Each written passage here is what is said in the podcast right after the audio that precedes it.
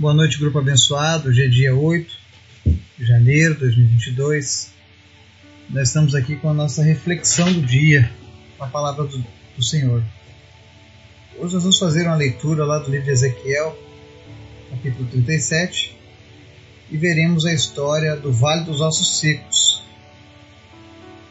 e o que isso diz respeito aos nossos dias. Mas antes da gente fazer a leitura, convido você para a gente estar orando, intercedendo pelos pedidos da lista, pelas famílias do grupo, pelas pessoas que nos ouvem, para que Deus esteja falando com cada um em nome de Jesus. Amém? Obrigado, Senhor, por mais um dia, pela tua graça, por tudo que o Senhor tem feito nas nossas vidas, pela tua proteção, pela tua misericórdia, que é a causa de não sermos consumidos. Nós queremos te pedir nessa hora, Senhor, que o Senhor se revele a cada coração que está te ouvindo, teu Espírito Santo traga entendimento, que nós possamos, Senhor, a cada dia agradar a Ti através da obediência da Tua vontade. Nos ensina, Pai, nós precisamos aprender de Ti. Em especial, te apresentamos os pedidos da nossa lista. Visita agora cada pessoa que está orando conosco e vem trazendo resposta para cada uma delas. Vem sarando os enfermos, libertando aqueles que estão opressos, mas principalmente salvando aqueles que necessitam de Ti. Fala conosco através da Tua palavra, que nós te pedimos em nome de Jesus. Amém. O texto de hoje está lá em Ezequiel 37, nós vamos ler ele do 1 ao 14, que diz assim: A mão do Senhor estava sobre mim, e por seu espírito ele me levou a um vale cheio de ossos. Ele me levou de um lado para outro e pude ver que era enorme o número de ossos no vale e que os ossos estavam muito secos. Ele me perguntou: Filho do homem, estes ossos poderão tornar a viver? E respondi: Ó soberano Senhor, só tu sabes. Então ele me disse: Profetize a estes ossos e diga-lhes: Ossos secos, ouçam a palavra do Senhor. Assim diz o soberano Senhor a estes ossos: Farei um espírito entrar em vocês e vocês terão vida porei tendões em vocês e farei aparecer carne sobre vocês. E os cobrirei com, com pele, porei um espírito em vocês e vocês terão vida. Então vocês saberão que eu sou o Senhor. E eu profetizei conforme a ordem recebida. Enquanto profetizava, houve um barulho, um som de chocalho, e os ossos se juntaram, osso com osso.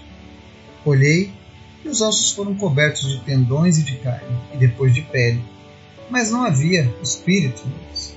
A seguir ele me disse: Profetize ao espírito, profetize, filho do homem, e diga-lhe: Assim diz o soberano, o Senhor: Venham desde os quatro ventos, ó espírito, e sopre dentro desses mortos, para que vivam.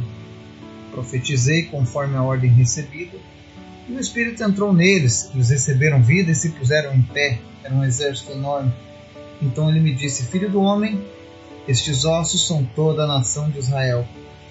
Eles dizem: Nossos ossos se secaram e nossa esperança desvaneceu, fomos exterminados. Por isso profetize e diga-lhes: Assim diz o soberano, o Senhor, ó meu povo: Vou abrir os seus túmulos e fazê-los sair. Trarei vocês de volta à terra de Israel. E quando eu abrir os seus túmulos e os fizer sair vocês, meu povo, saberão que eu sou o Senhor.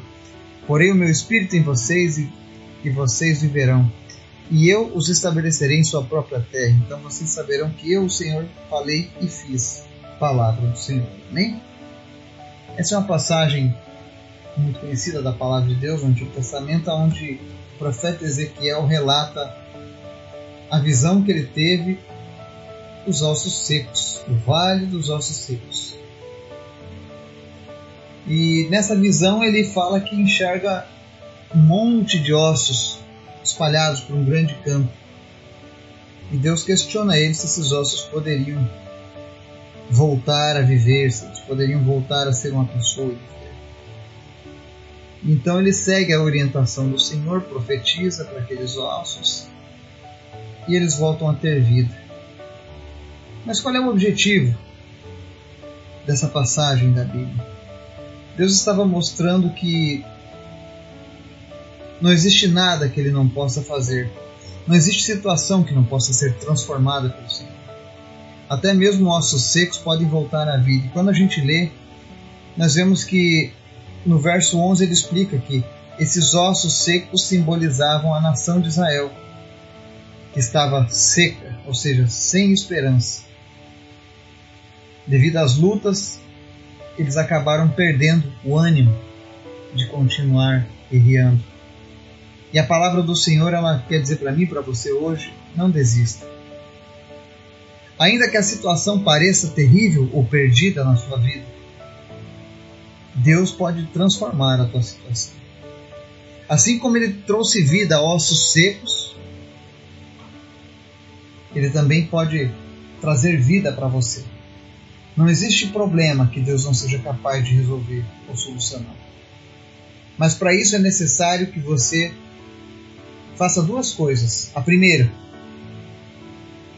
tenha fé que Deus realmente pode mudar a tua sorte. E a segunda, a seguindo, seguindo o exemplo do profeta, seja obediente à palavra do Senhor. Porque tudo aquilo que o profeta fez, ele fez em obediência ao que Deus disse. E se Deus falar com você, faça, não questione.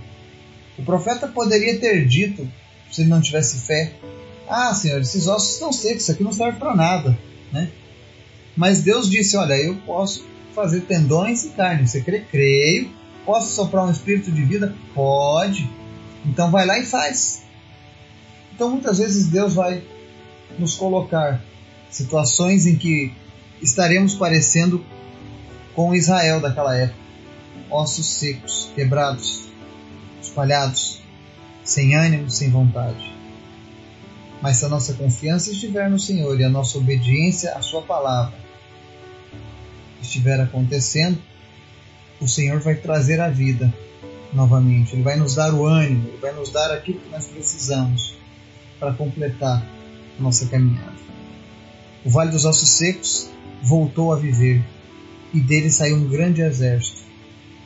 Isso mostra para nós uma promessa de esperança do Senhor. De que não importa o quão difícil fiquem as coisas, Deus sempre tem a palavra final. E aqueles que estão com Deus sempre vão ter a vitória estampada nas suas vidas. Porque o Deus que nós servimos é um Deus que nos dá a vitória. O Espírito Santo de Deus possa soprar sobre a tua vida hoje. Quem sabe você está se sentindo ressecado como aqueles ossos, ou partido e espalhado, quebrado, talvez nas finanças, talvez nos teus relacionamentos, talvez na tua saúde, mas não importa. Que o Espírito Santo esteja soprando sobre você agora. Que ele esteja restaurando tudo aquilo que foi destruído, tudo aquilo que foi tirado, tudo aquilo que foi quebrado na sua vida, que o Senhor esteja restaurando agora e soprando o Espírito dele sobre a tua vida para que você se levante agora como um guerreiro, uma guerreira do exército do Senhor. Que Deus nos abençoe e nos guarde. Em nome de Jesus. Amém.